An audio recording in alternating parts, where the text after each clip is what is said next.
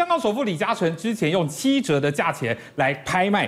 这个香港的新建案，所有人都抢疯了。果然一开卖就完售。不过现在传出他在北京的建案玉翠园也要打九折开卖，甚至他还卖出了中国邮政储蓄银行的股票。我想请问薇姐，哎，这到底是什么神操作？到底李嘉诚他下一步的盘算是什么呢？前几天我们不是有提到这个李嘉诚真的叫做李先知哈？他居然敢在碧桂园崩盘之前前一天。拼命跳楼跳楼大拍卖，卖掉香港六百多套房，一下子那一天一天之内收回市场的资金高达一百九十亿台币。哇！我跟你讲，全世界啊能够这么精准，让不动产一天之内变动产的，只叫做李嘉诚。对。所以我跟你讲哈，这个他这种灵敏的鼻子哦，真的是所有人都应该要学。在这里面，就像嘉明刚刚特别提到，你以为他只有卖这个香港吗？香港。他只是平民百姓，对，一天 clean 这个稀松平常。现在他要去北京，北京专门针对一级的大富豪，专门要卖他的超级豪宅，而且那个号称是北京李家父子最后一块富豪的开发案哦，而且九折，你不要想说，哎，这个九折看起来好像稀松平常嘛，对不对？我跟你讲哈，所有的九折的这个富豪，他知道第一期叫做易翠。呃，这个易翠园一期，第二期叫做玉翠，好上府，这通通都是出将入相，里面完全无白丁，所以能够住进这里面，居然以九折价，我跟你讲，开行了哈。在这里面，目前为止，我们光看哈这个价格哈，哎，我跟你讲，你看有多么 juicy 哦，台湾人富豪都买得起。对，这次他在北京的这个翠呃这个玉翠园哈，他这次那个九折，我们比别别的不讲哦，你看。这次他是用九万人民币折合台币，哇塞，大概是一百三十一万台币。我们看好像没刚刚哦，我们这个新计划区不是有很多都是动辄一瓶大概就是一百五十几万以上吗？对，没错。我跟你讲，他当时开出来的价格其实只要一百四十四万台币代票。你当时他是在市场的吹风价。公开定价这样一下子就让你减低到你其实一百三十一万就可以去买，而且它都是北京顶级的富豪在买的，所以它等于是这次算是另外一个对针对富豪的跳楼大拍卖，只看你是不是货。而且你知道不只是打折啊，嘉明，对，他这次还降低门槛，当时的门槛，你至少你在你的户头当下你就不你的身份你必须要至少五十到一百万人民币，对，但是你有没有你有没有钱去付头期款？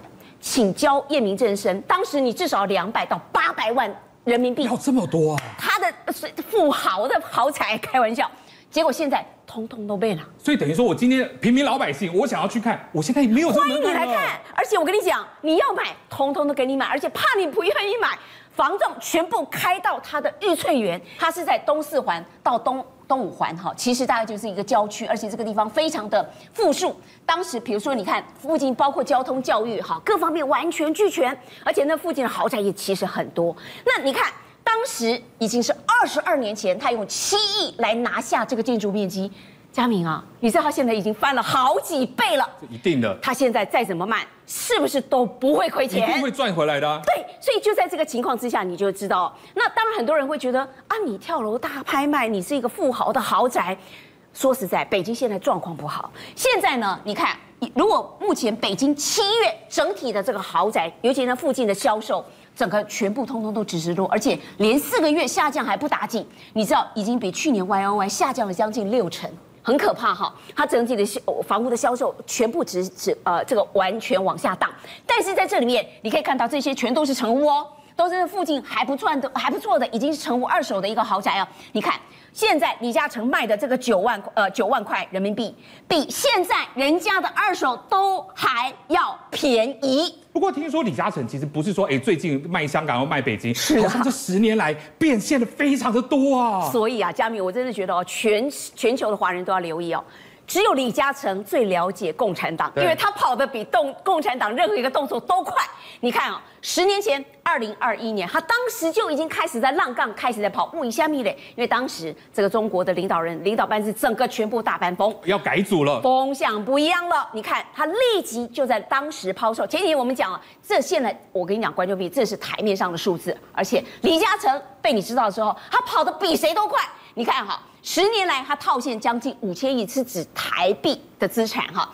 当时二零一三年开始哦，那当时有有人就在传，哎，这个李家父子居然打算把这个上海东方汇金，这是一个重要的豪豪宅楼，他打算要卖。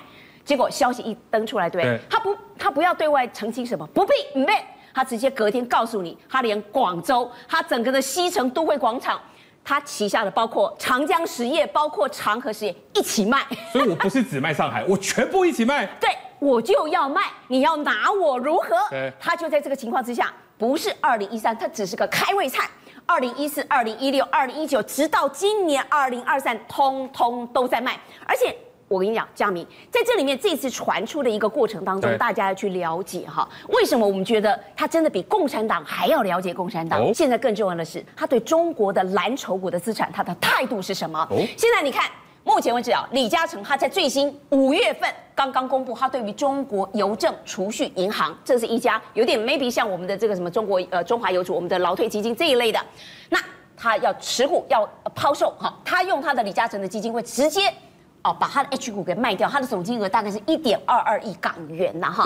那我们要看，哎，感觉上哈比较不知道他的轻重，他不过了不起，从十趴哈降到大概是九点九七趴左右，才多才减零点一一个百分点。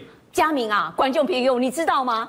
二零一六年的时候，这中国邮政储蓄银行是全球最大的 IPO 案。对，那一年最大的 IPO，他一下子，呃、这个李家父子啊，总表示要挺中央嘛，哈，他一下子认购超过十一点四二 percent，等于二十二亿股全部都由他吃了。所以你等于是逐步的在减持中国的蓝筹股，而且你知道很奇怪，李嘉诚是不是影响到民间？你看这个风向，对，李嘉诚在减持的当天，他决定要减持中国的蓝筹股，结果你看当天居然上海的浦发银行，这是在浦东发展银行，这是一个当地哦，对于很多做新呃新企业发展很重要一家银行，它银行里面的员工居然出来讨薪，中国的经济出了什么大问题？居然是这样。而且你知道，除了他对于中国的蓝筹股开始表态，我跟你讲，他在海外的资产，他还要在另外一层保护哦，你知道他怎么保护吗？怎么保护？另外找另外一个国家来当一个保护伞啊？什么样的方式呢？来，你看他不是已经开始脱产，把他自己所有的资产通通都移到英国，房产也卖了，我现在经济股我也卖了，那到底钱要拿来干嘛？他对对，来，嘉明，你看他居然他底下还有电信，还有能源嘛，他居然哈把已经都已经拖到英国去的。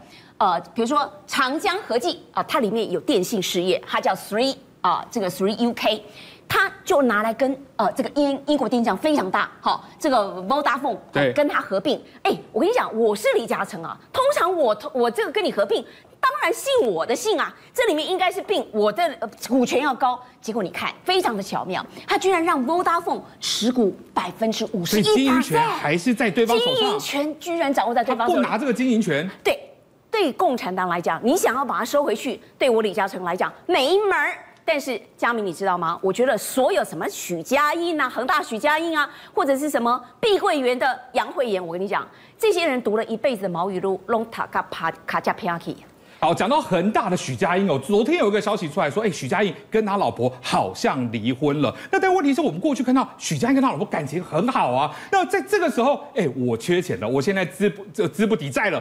这个离婚会不会是技术性离婚啊？人家就觉得，你看李嘉诚就晓得共产党的毛怎么样去顺他，早先他一步出招不就得了？哪像你这么 low，你用的方式居然是一个所谓的技术性的假离婚。对，就像刚刚嘉明特别提到，你看这是最新的事情啊！你看八月十六号，这是来自于哎中国上海他那个第一财经日报，哎这是个大报哈，他公布出来说，居然他们发现了、啊、许太太，好这个呃丁玉梅。这个女士现在居然她最新的身份已经变成什么？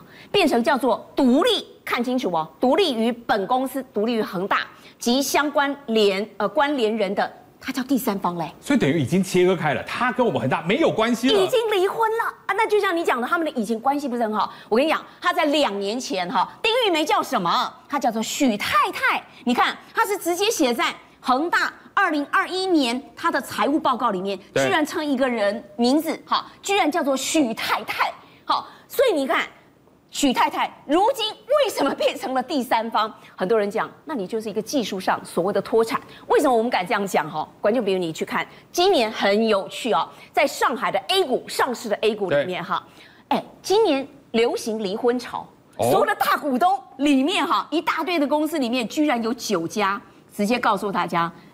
她的老公跟老婆离婚了。所以等于说，我现在才 现在今年经中国经济状况不好，所以我现在这个 A 股当中有九家，我可能财务状况不好，所以我干脆通通都离婚。这是流年不利吗？我就把所有财务状况都把它切割开。对，你知道这部分，你知道佳明要做些搞些什么事情？因为有的人讲说，你如果有这个技术性的离婚，到时候你债权有可能变股权，股权有可能干嘛？套现。哦，我们来看哈，你看这个丁玉梅，她就是所谓的许太太，人家的这个很重要的这个老婆啊，好，许太太居然哈，你看她这样结离婚了之后，她有什么样的好处？对，比如说这个丁玉梅以前她是借恒大汽车，因为我们要知道哈，恒大集团她自己本身她在香港三家上市公司有恒大的，比如说呃汽车、地产，好，还有这个集团。那在这里面，呃，目前为止有两家好是可以恢复交易的，这还有一个还在停牌哈。那她在这里面，丁玉梅她就借了这恒大汽车是。二十二亿港元哈，对，这是一个债务哦。结果他最近，哎，我已经是一个独立第三方，我已经把这二十二亿的债权居然变成了股权。按你变成股权会变成什么？哎，你变成股权之后，如果你用收盘价。你如果用港港币来收盘价，你会发现它可以套现八点三亿耶。等于说我能够拿多少是拿多少回来，是拿多少回来。但是问题是，接下来他们要来做什么？现在看到哎，恒大集团已经被停牌了，接下来要来拼复牌吗？哎，当然是哦。我跟你讲啊，三家公司里面已经有两家复牌，所以现在它最重要的是把所有能拖的资产赶快拖出去，所有能够套现的赶快套回来，因为大家许家人要用哈。那在这里面，我们就要知道了，如果他最近真的是要赶快靠。这个复牌，你知道复牌干嘛？你现在哈，如果它整个下市，全部每个人都 no 损。但是如果你有持续在香港方面交易的话，它可以股票还可以啊，在市场交易会套现。所以现在中国的这个恒大的股票，现在因为它已经紧绷啊，因为。到十一，有人家讲十八个月，你必须要复牌，否则就要被下市，对不对？所以现在它已经靠近十七个月了。所以很多人讲许太丁玉梅现在从许太太变成第三方，他到底是不是要协助这个呃许家印做成功的套现？我们不知道。但是我们确定一件事情：这些所有的人呢、啊，以前读毛语录，完全读个卡加皮亚基，因为你要了解共产党，请你先学李嘉诚。中国日前公布了七月份的经济数据，也让国际的这个外资投资银行哦纷纷下修了对中国经济成长的一个数字。过去认为是 GDP 可以来到百分之六点五哦，但是现在下修之后认为连保五都有困难。虽然说官方说没有啦，没有啦，我们没有这么糟糕，但是看看曾经是世界工厂的东莞，现在变得如此的萧条。那现在政府没有钱了，该怎么办呢？世聪哥，听说最近中国在打医疗贪腐，就是为了要把钱通通拿回来吗？对，没错，我们看到说。中国的这个经济到底怎么样来说的话？当然中国有中国的说法，外界有外界的说法。但是我们先来看一个比较偏向中立的这个研究机构的这个说法。好，包括说像摩根大通，它原本对今年中国的预估呢是六点四个 percent，不过它最近一段时间呢，它也下修了今年中国的经济成长，大概从一点六点四下降一点六一点六个 percent 到四点八。那包括说摩根斯坦利啦、高盛啦、惠誉等等呢，他们都不约而同的下调了中国的这个经济成长率的一个情形。另外，高盛来说，全全球都在抛售中国的对冲基金都在抛售中国的这个股票，那甚至连巴克莱都下调今年中国的经济成长率零点四个 percent，大概是四点五个 percent。这个大概呢都落在什么区间呢？中国今年是目标是说要保五，可以看起来的话，中全世界的各大研究机构都认为说你要保五的可能性大概是不高的一个状况。不过中国目前为止。还是嘴硬嘛？你看，大家都在那边调降，包括说调降他们的经济成长率，各式各样。那调降的理由当然就包括说，像因为这个消费，我们到目前为止中国的消费力道真的不足。对，房地产目前为止一直在暴雷。那出口因为厂商往外移了，当然是不会好。另外，信贷数据都是不好。所以，其实外资有外资的这个说法，跟他有所本的这个情形。当然了，我们就讲。中国目前还是死鸭子嘴硬，他说什么？他说：“哎、欸，中国外交部发言人被问到这个问题，他说：‘哎、欸，根据这个论调，这个论调是什么？有悖事实。’他说呢，是少数西方政客，当然他是指最近拜登那边讲中国经济不好的这个状况啦，说他们是一个定时炸弹。对对对，好，那还有什么媒体炒作？那媒体炒作当然就是找指的是这些外资嘛。对，他说中国经济向好的基本面是没有改变的。不过我觉得是这样啦，你喊归喊，但是大家其实看的是实际的这个数字。对，我们就用几个现象面跟大家讲讲一讲目前真实的这个状况。第一个。过去一段时间来说，如果我们讲到这个世界工厂来说的话，大概会讲到一个地方，那就是东莞。对对，我不知道家里有没有去过东莞。我去过东莞。对，东莞以前热闹的时候，真的是人山人海，对不对？而且那边有非常多台商在那边，然后很多公司，很多这个路边的这个街道。可你看到目前为止，你在东莞看到的画面就是这样，商场一个一个倒闭，那包括说很多工厂它都是几乎乏人问津的一个状况。那甚至我们讲一个比较血淋淋的一个状况，因为东东莞在今年上半年整个广州还有整个广东地区还有整个这个大湾区的这个这个经济数字来说的话，它的数字经济成长率是名列最后，大概一点五个 percent，才一点五。对，另外一个它的生产规模来说的话是减少了五点九个 percent，那出口值是下下降了九点四个 percent，这在过去都难以难以想象。过去它是工厂不断的扩张，然后出口不断的增加。那目前为止来说，它的成长率第上半年大概只有一点五个 percent，大概是全中国的倒数第二，而且是这个广东省的尾巴。大家都知道说，其实这个显然是相当不妙的一个状况。好，那为什么这样说呢？我们说它是世界工厂中间的核心，是因为过去全球的手机有四只就有一只在这边生产，电脑五台就有一台这边生产，羊毛衫五件就有一件在这边生产。所以显见，现在为止来说，这个世界工厂的这个脚步已经不在了。甚至我们来给大家看一个比较血淋淋的这个例子，因为过去在东莞这边有很多很多手机的这个业者在这边，很多台商呢，或是港商，或是很多陆陆企在这个地方。你可以看到，事实上我们过去如果去买 iPhone 四的时候，都会看到说 iPhone 的产品的时候，就是说这是 Made in China 了一大堆，对不对？但你可以看到，现在目前为止来说，哎，你看 iPhone 十四 Pro Max 啊，对不对？然后你看 Assemble in India，就是说它印度组装，已经不是在。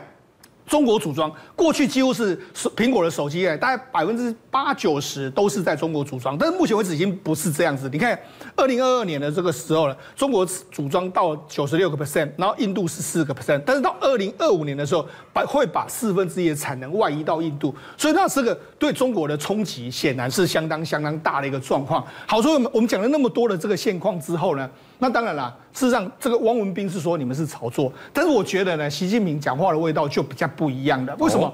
因为他其实并他还是当然他在最近的时候在《求是》杂志发表了一个文章，就说中国式的这个民族复兴的强国之道这个一一个文章，但是它里面除了讲了中国自己本身的发展还是他认为还是好的之外，但是他批评了西方世界。为什么？他说你看。西方国家的现代化充满战争、这个贩奴、殖民，还有掠夺等血腥罪恶，给广大的发展中国家带来深深重苦难。事实上，他讲的言下之意是什么？言下之意就是说，其实呢，我这几年的这个所谓贸易战里面，其实以某些部分是你在打压我的这个状况。他也承认自己其实，在美洲贸易战当中讨不到便宜。对，那因为就是中西方是就是这个样子啊，你们就是这样子的啊，对不对？好，所以。我我觉得习近平某些程度来说，他也是在跟你回应拜登，因为拜登说你们是坏家伙嘛，对不对？坏家伙遇到麻烦事就会做坏事，那我就回应你是你们西方世界是才是充满战争，所以双方其实是有点你来我往。但是某些程度来说，他也认为说，的确目前为止是受到一些打压的这个状况。好，那另外一件事是《纽约时报》说什么？他说了，中国房地产的这个恒大、碧桂园纷纷传出暴雷的这个状况，达到资不抵债，然后青年人的失业屡屡创新高，中国事实上已经陷入了通。通货紧缩的这个困境，事实上我们必须说了，这个通货膨胀比较困难解决，还是通货紧缩？通货膨胀来说，你看美国的解决方法就是不断的升息，就可以让通货膨胀下滑。可是通货紧缩呢，我必须说，佳明，这个是难解。日本解了三十年也解不开。中国如果假设面临到这样的局面来说的话，恐怕会面临到更长远的经济衰退。所以我们前几天不是说吗？中国的西泽金融研究院院长赵健就说，中美贸易大战只有中国是输家。所以看起来的话，的确，中国真的在五年的贸易大战里面来说，变成了输家。所以我们可以看到，包含现象面看起来，中国的经济状况真的不好。接下来如果说，哎，我手机代工现在也要外流的话，那只会更惨啊！是。那现在政府没有钱，听说现在包含医疗打贪腐，习近平好像都已经亲自下令，没有捞个两兆回来就不算成功。没错，因为为什么中国缺钱的时候呢？当然割韭菜，那割谁韭菜？过去谁赚最多，你就给我吐出钱来。你看前一阵子在打压什么网络业啦，打压什么补教业，对不对？对，那就是因为你赚很多钱。现在是把手伸到哪里？伸伸到所谓医疗界。那比如说，哎，刚说要打贪没多久之后，在过去一段时间呢，如果你去中国的这个医院看的话，你看这是在中国的一个叫唐县的这个人民医院，它前面就立了一个石牌，这个是扎扎实实的一个大石柱哦，在这个地方哦，然后它又写。写说这个唐县的人民医院，结果没想到，哎，这一尊石柱大概长二十米，然后重一百六十吨，就没想到呢，哎，国家说要打它的，这个这个石石头就不见了。不见了变成是这样的一个状况。好，那后来人家知道说，哦，原来这个当初的医院呢，花了五百万元买了这样的一个五百万元，那你在前面就刻一个唐河县的这个人民医院，这样，那你这个是什么意思呢？所以显然这个医院贪了不少钱呐、啊。所以网友没没多久就发现，就是说啊，这个标题应该把它改成唐河县人民医院啊，要加一个人民币医院，因为贪的很多，因为你一定要有人民币，对，你才有办法花五百万去买一个大石头当做自己的门面。对，那好了，那。既然是人门面，那大家都看得到我是贪腐，那我就把它搬掉，所以你就知道说，事实上现在中国的医药界呢，他们显然也闻到了这个非比寻常的这个状况。好，那他他们到底贪了多大的一个状况呢？我们就来讲一个一个实际的例子。好，这是在云南县，因为云南县现在云林云南县现云南省现在已经开始调查了。那调查之后，他们就买一个，就说呢某个医院人买这个所谓医疗医疗的这个直线加速器，这是什么意思呢？这是在 MRI 里面需要用到的机械。他就说呢，陈某呢跟这个普洱市的这个人民医院。的销售，那原本的进口价是一千五百万，就后来呢，哎，医院买进来居然是三千五百二十万，这也多一倍了。对，中间的差价是一千六百万，那被谁拿走？被院长给拿走了。所以你要，志宏哥，你说。院长拿了一千六百万，对，这一千六百万的价格比一台机器还要来得更多，所以你知道，事实上这层层叠叠，当然还有一些其他比较小额的也拿了那么多钱，所以有人就说，哇，这根本就是坑了一一堆人啊！那这只是云南云南省，还有很多省都是这样，院长坑的钱都非常非常贵。那甚至还有人说什么啊？现在就把这个潜规则就给他踢爆，他就说呢，各大医院其实都有这样子啦，他们叫五四三二一的利润返回的这个啊，什么意思啊？五四三二一？对，那这他就说医疗界都是集体贪腐。的这个共犯就这样好，那什么叫做五四三二一呢？就是说，我觉得要贪就是这样，要贪就是最好。你看，一院长自己贪，那当然人家下面就会举报你。对。但如果大家都一起贪，你贪我也贪，我贪你也贪，大家都贪，就我就不会讲了。对，大家都是共犯结构，对不对？所以共犯结构就没有问题。好，所以那他就这样子，这个算法是这样。这职位比较高的是五份，然后呢四份是业务的业务的这个院长，然后另外一个三是什么药剂科啦，或者说设备科，就是你可能是主主要的这个科室，然后再来是科室的这个主任，再来是部分的这个科室里面的医生这样一个话。所以等我从最高的负责人，对，那层层叠叠，科室主任到科室的医生，对，通通都是共犯。对，好，那他怎么分呢？我们现在给大家看，假设他的利润率是二十万。啊，两百万，那两百万来说的话，职务较高的人可以拿什么？两百万乘以零点零五，就是五嘛，五就是这样子哈，五来乘下来的话就是十万。那为什么这样？因为有可能有很多个人，所以他们用这样来分。好，那以此类推，零点零四来说就是八万，好，八万。然后三的话就是六万，然后万再就是四万，再就是两万这样一个状况。所以等于是说，这两百万下来的话，大家都可以分。当然按照人等不一样的时候，但是大致就是五四三二一这样一个模式。所以呢，事实上大家都贪，贪的非常夸张。甚至还有一个某个医院呢，你知道吗？就是说他他们如果这个。把这个所谓贪的钱全部返回之后呢，他们整个医院的成本居然可以下降百分之五十 percent，所以呢，他们到底贪了多少钱？就有一半都是贪来的。对，好，那你知道还有人说什么？那在商讨回扣的时候，选择在没有录像头的这个会谈，就是一定不能让人家见到，对。然后这个收受回馈的时候，会选择在这个郊外的公路上不下车收钱就走，然后前后不到十秒钟，然后要全程没有言语的这个交流。那他甚至还说不给回扣不用药等等的这样一个来来要挟。所以呢，事实上现在。做这些东西呢？那现在为什么会被抓出来？因为我我说真的啦，所有你的采买里面都有相关的数据。中国或许他或许你在收回扣说，我没办法采，没办法抓到你，但我只要把账一对出来，就知道，哎，完全不一样。你经销商的这个原本的报价，跟你后来所所所这个进的报价不一样的时候，我就开始抓。所以现在中国是要倒查一二十年的这个状况，所以我才说嘛，中国的医院恐怕在接下来一段时间会面临到非常大的反贪腐的风暴。政界、商界、演艺界，跨界揭秘，重案、悬案、攻击案、拍案惊奇，新闻内幕、独特观点，厘清事实，破解谜团。我是陈明君，我是李佳明，敬请锁定五七新闻网，真相不漏网。